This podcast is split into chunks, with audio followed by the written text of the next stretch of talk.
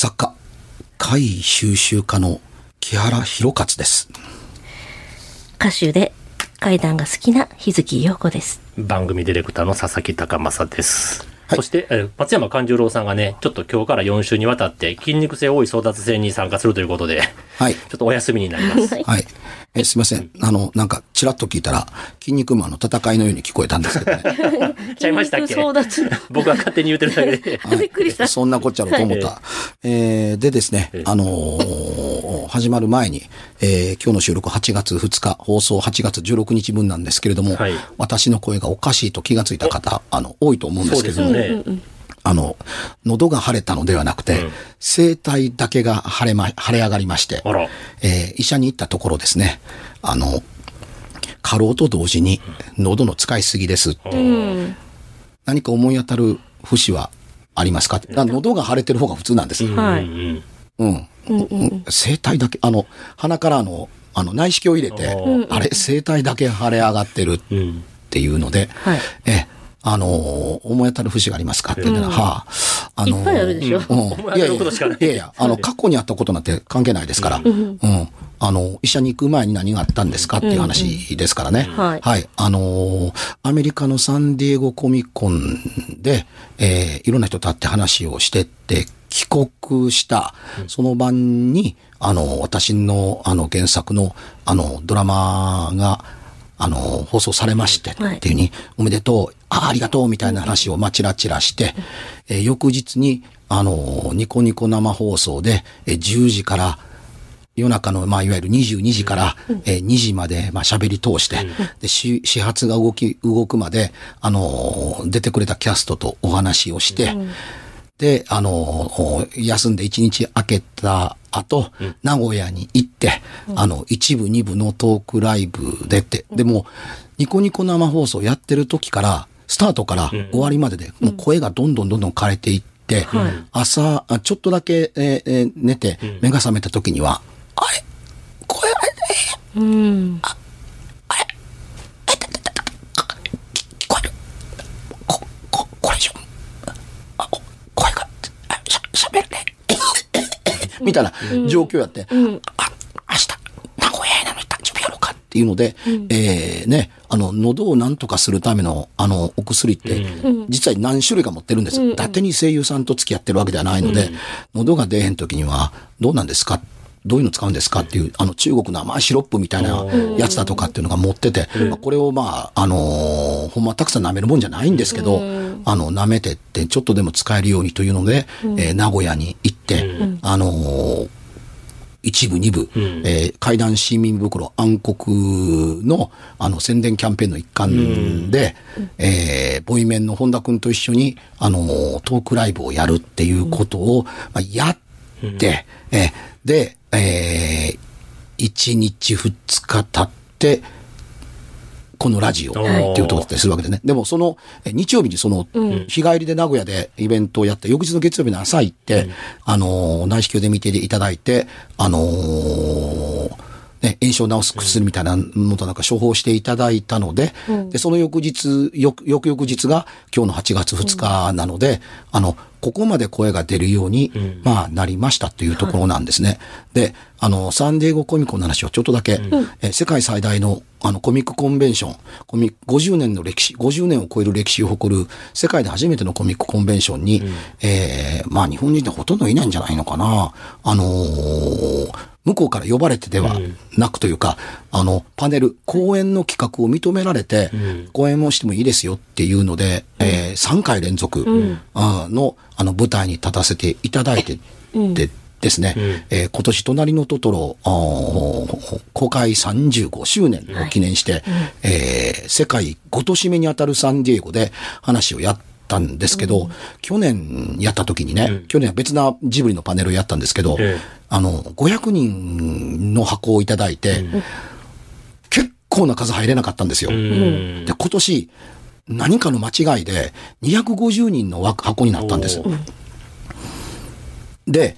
去年入れなかった人、知恵を使って、僕の前のパネル、アニメの GI 上のパネルやってたんですけど、ええ。そこに、あの、ガーッと入って、最前列から6列目ぐらいまでを、あのー先に入って、終わった後帰らないっていう席確保作戦に出たわけです。うん。うん、だからその、普段埋まるはずがないと思ってた、G.I. ジョーのアニメやった、あのーアニメのトークをやってた人が、出がけに僕の肩叩いて、ええありがとう。まあ、通訳がいたからですね、ありがとう。君のおかげで、あの、僕のパネルが、つも何やってもスカスカなのに、満杯になったよっていうふうに、え。最前列の6列ぐらいがええ、僕のファンや G.I. ジョーのファンでないことは反応を見たらわかるっていうね。でも、あの、写真や映像を舞台から撮ったけれども、僕のパネルが満杯であった事実は間違いないんだっていうふうに、うん、あの、君の集客力にね、感謝するよ。本当にありがとう。っていうふうに登壇した4人か5人から握手求められて、はあ、だまあ、どうなの？っていうところだけども、だから、250人の箱のうち、100に125人とか、うん。130人分ぐらいの席しかなかったんですよ。だから入ったらすぐ終わりなんです。うんうん。ところがねっていうに、あの、そんなことなんてあるわけがないと思ってるから、行列ができるにできて、なんと箱が満杯になってドアが閉められた外に、まだまだ入れるはずだっていうので行列ができて、入れなかった人が1000人を突破したんです。よ。で、ほんまかっていう話になったりするんですけども、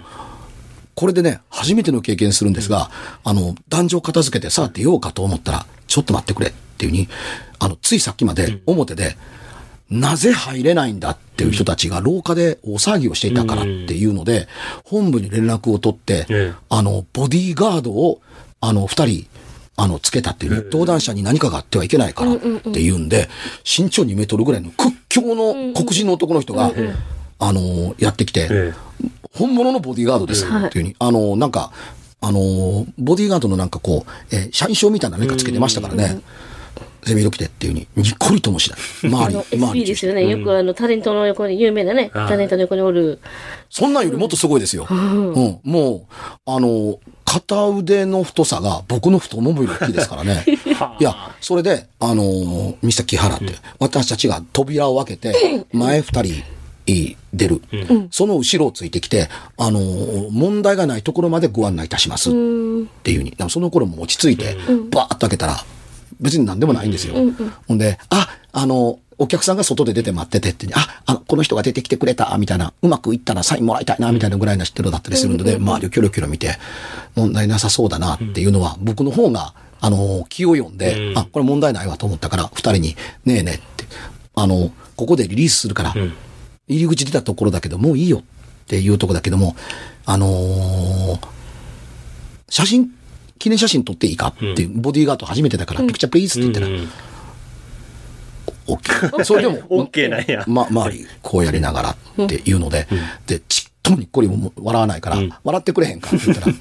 職務上それは、ーあ、それは、なるほどと思ったので、で、あの、片っぽの人の腕を取って、ええ。僕の腕にグッと組んで、ええ。僕も片もう一人の片っぽの腕をグッと組んで、これで写真を撮りたいって言ったら、周りがみんなバシャバシャ撮り始めたん。で、本人たち嬉しくなって、そのまま、よっと軽々と 僕を持ち上げてくれて、僕を宙に浮かせたんですよ。でそれでみんなバシャバシャ撮ってって言ったら、さすがに嬉しかったらしくって、二人がニコッと笑うっていう珍事がありました。っていうことがあったりするということを、音声記録に、あの、YouTube バージョンだとか、はい。ポッドキャストバージョンには残っててほしいなと思うの、ところですけれども、あの、めず、珍しくというか、今年も終わった後で、来年は、木原、分かってるよね。来年は、機器、デリバリーズサービスの35周年だから、来年もあなたは来るべきよで幕を閉じたという、今度こそ、もっと大きな箱を用意して、我々サンデーゴコミックは待っているからって言われたのは嬉しかったな楽しみですね、来年もありますね。はい。というところで、えー本編に始ます始まります。はいえー収録は今日8月2日。はい放送の今日は8月16日。はい。はい。で、えー今更言うまでもないですけれども、この放送日の、えー前日の8月15日は終戦記念日です。そうですね。うん。うん。あの、今の、あの、若い子に、昔日本はアメリカと戦争したんだよって言ったら、そんなことあるわけないやん。勝てるわけないのにっていうふうに、あの、話しているという街頭インタビューをテレビで見たことがああります。そんな、こんなちっちゃい国が、うんあんなでっかい工業大国と喧嘩するわけないやんかと、今の目なら思うでしょうね。でも、昔は、それよりもでっかいロシアに勝ったっていうような、まあねあの、ものがあった、ことがあったっていう時代があったりするわけだからっていう形で、あの、いろんなことが少しずつ歪んでいって、太平洋戦争が勃発するっていうことがあったりするわけです。うん。という不幸はともかく、んあのー1945年の8月15日に終戦を迎えました。終戦を迎えるという決定弾に、あの、おそらくなったであろうものが、えー同じく1945年の8月う6日、あのー午前8時15分かな、確か、えー広島の上空で爆発した、あのー原子爆弾、もちろん続いて落とされた長崎の原子爆弾で、えー日本は、あの、無条件降伏をするという形に、で、えー幕を閉じるわけですね。珍しい出だしだというのは、あの、分かった上で言ってるんですけれども、はい。せっかく終戦記念日の翌日に放送が立ってるんだからというのと、ええ。あの、取材をもとに、ええ。あの、会談をやってますという、うん当然堂々と言ってますけれども、当然ね、会談の話と同時に取材で聞ける話というのは他にいくらでもあるわけです。うん。階段に特化してしか本にしてない。うん階段に特化してトークライブにしてない。うん階段番組だから階段の話をしてるっていうとこですけど、ええ今日だけはちょっとだけ終戦記念の特集として、あの、お耳を拝借していただければと思うっていうところだったりします。もちろん、あの、取材を込みで。うん。ええ取材の相手はね、はいなんと、うちの父親なんです。はい。一年前の、あのー夏、はいこの番組の収録のために帰ってきた時やったと思うんですよ。ええこまめになんかまだ抱えてんちゃうかな。僕の階段のいくつかのええ狐やた抜きかなんかに化かされた話って、親父の話は結構はい。ですねそうですね。はい。ですよ。まあ何かないかなと思ったら、ね、この夏の、あの、おあの、ね、えーのお盆のどうのこうの終戦記念日のあるような8月に何をいきなり聞くんやみたいな形で、前もって用意されると話も用意されるから困るので、うん。僕のあの質問っていつもいきなりです。前もって聞かせてやって言ったら、どんな人でもそうですけど、何を構築してくるか分かったもんじゃないから、そうね。うん、いきなり聞くっていうに。そういやな、終戦の話というか原爆の話でいいかっていうので、うちのあの親父は、あの、広島県の世羅郡世羅町、現在の、えで、陸上部が有名なとこですね。陸上が強い。あるいはあの、香水というなし、幸せの水と書くなしの、あの、香水はい。香水。あれのあのー試験農場で成功した土地だったりするんですけど、えー終戦間際の頃、はい。えー広島市内から、あの、の小学校から、子供たちが、あの、疎開で、うん。あの、山の側に登れてきてるわけです。はい。当然、あの、広島県の至るところの山の中に入ってくるんですけども、同じ世羅郡でも、世羅郡だったり、多分三好の方だとか、あの、もののけミュージアムのあるあたりですね、あっちだとかっていう、いろんなお寺さんに子供たちが、あの、疎開でに逃げてきてるわけですね。うん。でね、あの、うちの実家はそれなりに、あの、大きな農家だったんですよ、木原家は。はいえーっとね、えー水田で8単、うん畑で8単持ってたのかなお。なかなかなもんですっていう。ですね。うん、で、国策でね、あのーいわゆるズダ袋を作るために、ええあの、国から朝を作れという、うん。あのー命令をもらってるんで、朝を作りなさい。うん。はい。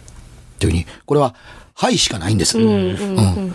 で、あのーうちの家はね、あのーお国からの、あのー言葉なのでというので、それまでね、あのー捧げと言えばいいですか？小豆と言えばいいですか、小豆畑をやめて、そこに、あの、朝を植えるんですよ。これは、あの、作物やってる人ならわかるんですけども、あ、ええ土地を、いい朝を作るために、うん。あの、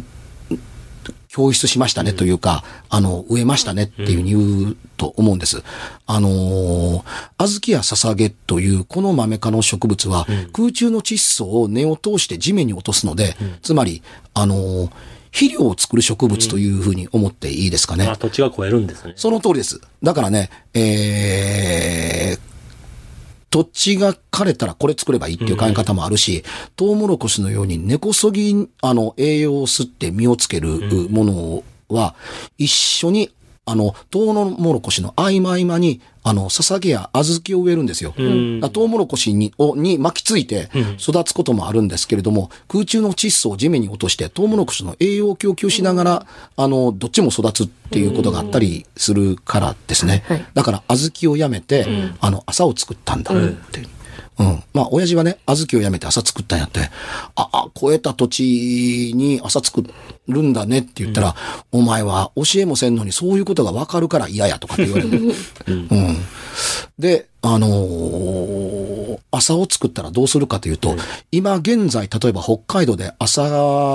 をね、うん。あの、いわゆるの煙を吸っても大丈夫なような、飲酒改良されたような別な朝ですけども、から繊維を取るため、あのー今も現在も朝の需要って多いんですよ。あの、繊維が。ん。ですが、あの、北海道は茹でるらしいんですけれどもね、そんな大きな機材がないから、んあの、昔、戦時中は、んあの、蒸したんです。うん。うん。下で鍋ぐつぐつ言わせて、部屋の中で蒸してっていう形で、で、あの、火を通すでしょ。で、通した後どうするかっていうと、もちろん葉っぱをちぎって茎だけ並べてるわけですよ。はいあの、蚕棚みたいにして、その皮を剥かなあかんわけです。あの、芯が繊維なんでっていう。で、えー近くに来ている、あのー学徒、あ、で、あ、すごめんなさい。あの、えーっと、えー疎開している小学校5年生のはい女の子たちばっかり、うん。あのー男の子はまた別なところで疎開してるらしいんですけども、あのー近所のお寺に、あの、疎開した女の子たちを、あのー授業の一環とも言えるし、お国のためのご奉仕とも言える形で、蒸してくれた皮を剥くために動員されるんです。で、その蒸し上がった朝の皮をこう剥いていってっていうふうに、あの、奉仕でやってるわけですから、あの、それをやるだけであって、何も得られるものってないわけですよ。あ小学生、小学校そうですね5年生ですからね。あ。勤労奉仕ですね。その通りですね。うん、なかなかね、そう簡単に出えへん言葉を使ってくれてありがとう。いいや、全くその通りです。うん。昔は勤労精神というのがあったんですっていうところだったんですけど、今の人たちにはわからないでしょうね。当然のごとく、お国のためにやってるんですってまあいうところだったりするわけです。戦で、うちは田舎で蓄えがあったもんですから、こんだけ働いたんだから、えあのーご飯食べさせてあげようっていうので、うちの家族や周りの人たちが集まって掃除、そう、あの、みんな集まってそうしておにぎりを作ってあげるわけです。こんな言い方してはなんですけれどもね、お米だけで握られた、ご飯だけでできたおにぎりですよって、当たり前じゃんと思わないでね、昔は足りなかったので、いろんなものを混ぜておにぎりにしたんですよ。雑穀と呼ばれるね。ものですよね。うん、あわや冷えだとか、コー。リアンだとかっていうものだとか、いろんなもの混ぜたっていう、今の人聞いたら、え、小鳥の餌やんけっていう思うんですけど、その通りですよっていうような芋を混ぜたりとかなんですけど、あの、米があるからっていうので、頑張って働いたこの子たちに、あの、おむすび食べさせてあげたいっていうところで、で、うちの家はね、木原家が、あの、おにぎりだけでは申し訳ないうん。というので、大豆をひいて作ったきな粉をまぶしたんです。で、まあ、いわばおはぎみたいに見えるわけですよね。ごめんね、砂糖があんまりないから、うん。あの、きな粉ばっかりやけれ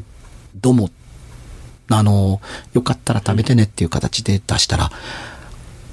米である、あの、おにぎりである前に、きな粉が嬉しかったっていう。女の子たちがみんなそれ手に取って、おにおにぎりへき、きな粉かかってる。美味しいね。うん。美味しいね。っていうふうにみんなで、きた食べれてよかったね。働いてよかったね。とか、こんなご褒美があってね。っていうふうにね、みんながね、涙流して、一口ずつ、パクって食べない。一口ずつ食べて。きのこを、きな粉をかけて、うん、うん、うんって食べてっていうことをやってて、あのーお親父はそれ見え見ていて、うん、あの、切ない思いやったっていうとこだったりはするという日々だったんですよ。で、冒頭に言った通り、えー、8月のあの6日、うん。あの、女の子たちが勤労奉仕やってたりしてる中で、ええあの親父、何かでね、木に登ってたんですよ。えお父さんその時何歳ぐらいやったんですか？昭和8年生まれですからね。昭和初めはまあ12歳そのぐらいですよねかぐらいですね。まあ小6そぐらいですんなもんで、ね。うん。うん。あの、で、しかも、まあ、理屈から言うと夏なんで、ああ、そうですね。うん。で、戦時中なんでっていうことやったりするから、学校そのものっていうのが、あの、機能しているとは言い難かったりするわけです。機能してたら疎開してるわけないですからね。そうですね。うん。だから、あのーその子たちにはその子たちの仕事があるから、マジで手伝うことができない。うん。で、あの、昨日に登ってた時に、ええ。朝、ええ。お秋でも登ろうかまあ起きたからすぐなんか何をやりたかったかそうやったかっていうとこですけど、ええ8時15分、えあの、背中に、カッ！という、太陽よりも強烈な、あの、熱を感じて、木から落ちるんですよ。ええ。うわ熱っ！みたいな。そう熱っ！みたいな感じで、っていうに、え、何があった？ん、って言っても、その時分からへん。しばらくしてから、えドッドーンみたいなような音と、しばらくしてから、クラクラクラクラクラクラクラというのと、しばらくしてから、ブワーという風っえていうに、病のことだったので、キノコ雲を見た覚えはないとは言ってましたけどね、そんなのがあったって。それから何日日かして、アメリカの新型爆弾が広島に投下されたっていう話だとか、ええあの、地獄のような、うん。うん。あのー惨状になっているぞっていう話を風の頼りに聞くっていうふうに、そうなんだというところですけども、それからほどなくしてええ。終戦迎えるでしょう。え。終戦を迎えたからっていうので、ええ。広島市内がどうなってるかわからへんのに、うんさあ、お家に、学校に帰れますよっていうんで先生が引率して、女の子たちがええ。広島市内に向かって帰っていくのを、えあんなわけのわからないような、すごい爆弾が落ちた街に帰っていくんだっていうのを、後ろ姿で見て、えーえーいて、え。その後、あの子たちの何人がその後生き残ってるんだろうなという思いが、親父の終戦記念日です。終戦の時に思い出す。8月6日に思い出す話っていうふうにね、うんあのー言うてましたって。今も忘れられんて、おにぎりの1個をうんきな粉の一口を食べて、きな粉がかかってるって、嬉しくて嬉しくてしょうがないって。うん。ゆっくり、コツコツ食べてって、みんなで泣きながら食べるっていうふうに、毎日泣くんです。うん。毎日というか、その来て、あの、ご奉仕ご苦労様っていうん。で出すたびに受け取るたんびに泣くっていうふうに、ご飯がありがたいけれども、きな粉がかけられた贅沢品なんて、ん。食べられるものではないっていうのを共有しているっていうのと、自分たちが大事にされてるとか、ん。いろんな思いがあったんでしょうね。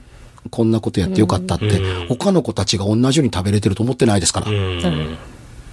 私たちは良かったっていうふうに、うん、でも、終戦終わったので、疎開ですから、元の土地に帰るんですよ。どこまで帰れたのかわからないけれども、帰った先に待っているのは地獄ですから、そうですよね。焼け野原になってますからね。どこに帰っていいのかすらわからないというか、どこかの道から、うん。ここどこっていうこと以前に、広島市内から逃げてきた人たちと出会ってるはずです。うんそうですね。そうでしょうね。何なのこの、この姿はっていうような、あの姿、うん焼けただれたとも言えるし、んあの、凄まじい怪我とも言えるし、体中にいろんなものが刺さっているかもわからないものがどうすることもできずにっていうような、様々な人たちと出会ったと思うんですよ。市内にまで入れたかどうかすらわかりませんけれども、あの、背中を見送ることしかできなかったっていうふうに、近い年だったので、生きていれば、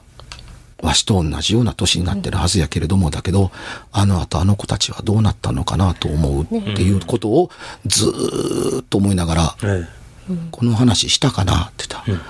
初めて聞いた。うん。僕、泣いて聞いてました。うん。あの、きな粉食べるところで、うん。うん、親父が泣きそうに目うるうるして喋ってるのを聞いて、もうこっち、こっちは逆にもらい泣きで、うん。うん、おにぎり一つのありがたさ、きな粉をかけるた、あのありがたさっていうのと、こんなことが特別になってしまう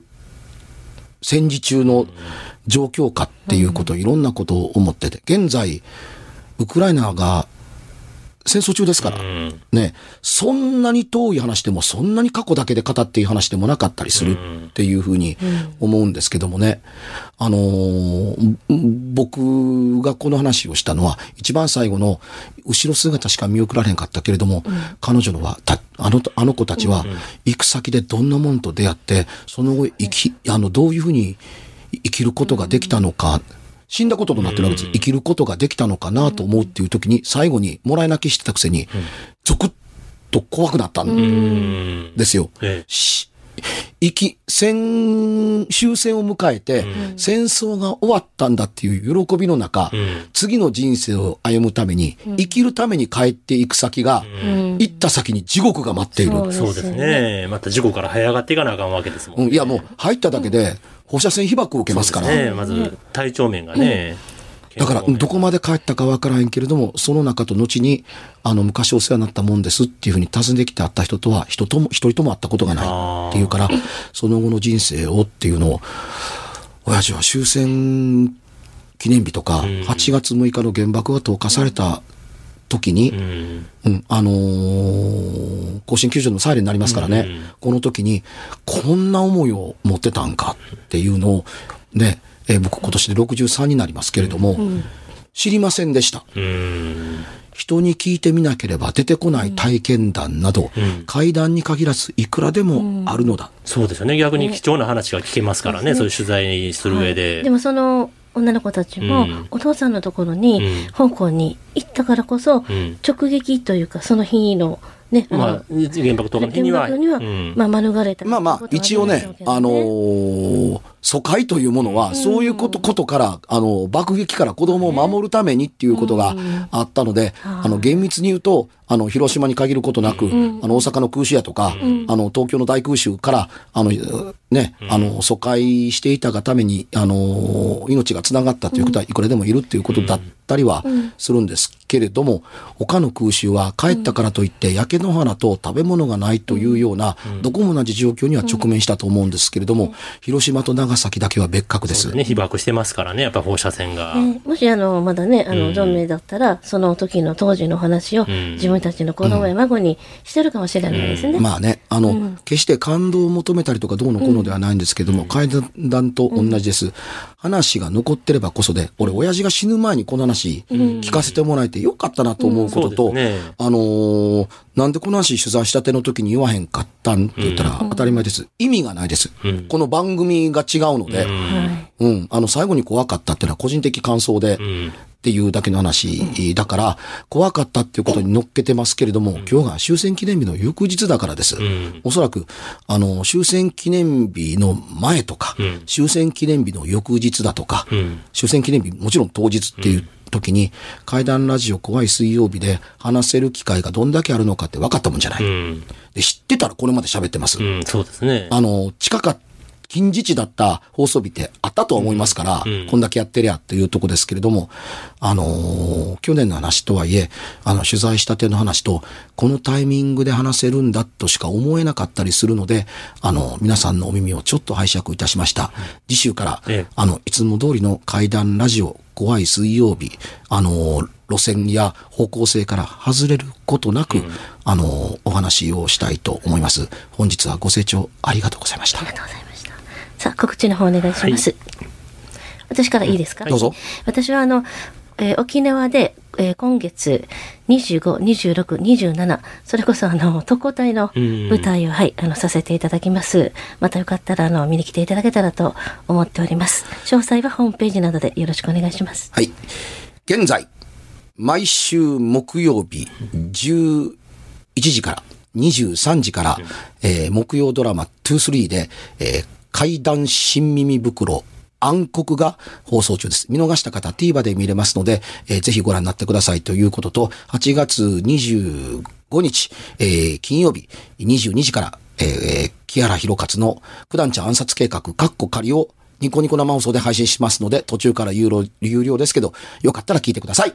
で、佐々木はですね、僕が営んでおります古本四つ目屋がですね、いよいよ今週末8月19、20日の土日にですね、神戸の新長田にあります丸子市場でハローマーケットというイベントがあるんですけれども、そこで出店しますので、やったぜえ、また、まあ、映画の方をメインにオカルトとか、その歴史もの、ね、さっきの戦争ものとか、そういった本も持っていきますし、レコードもちょっと持っていこうかなと思ってますんで、皆さん、グルメも楽しめますので、ぜひ来てください。はい詳しくは古本四つ目はインスタ見てください。見てください。佐々木さんにも会えますからね。会いますよ。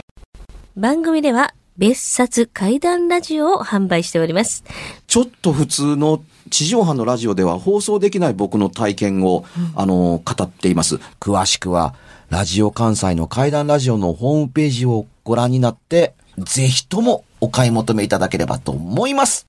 メールの宛先は、階段アットマーク jocr.jp k-a-i-d-a-n アットマーク jocr.jp ぜひ、本物の怖い話を私に教えてください。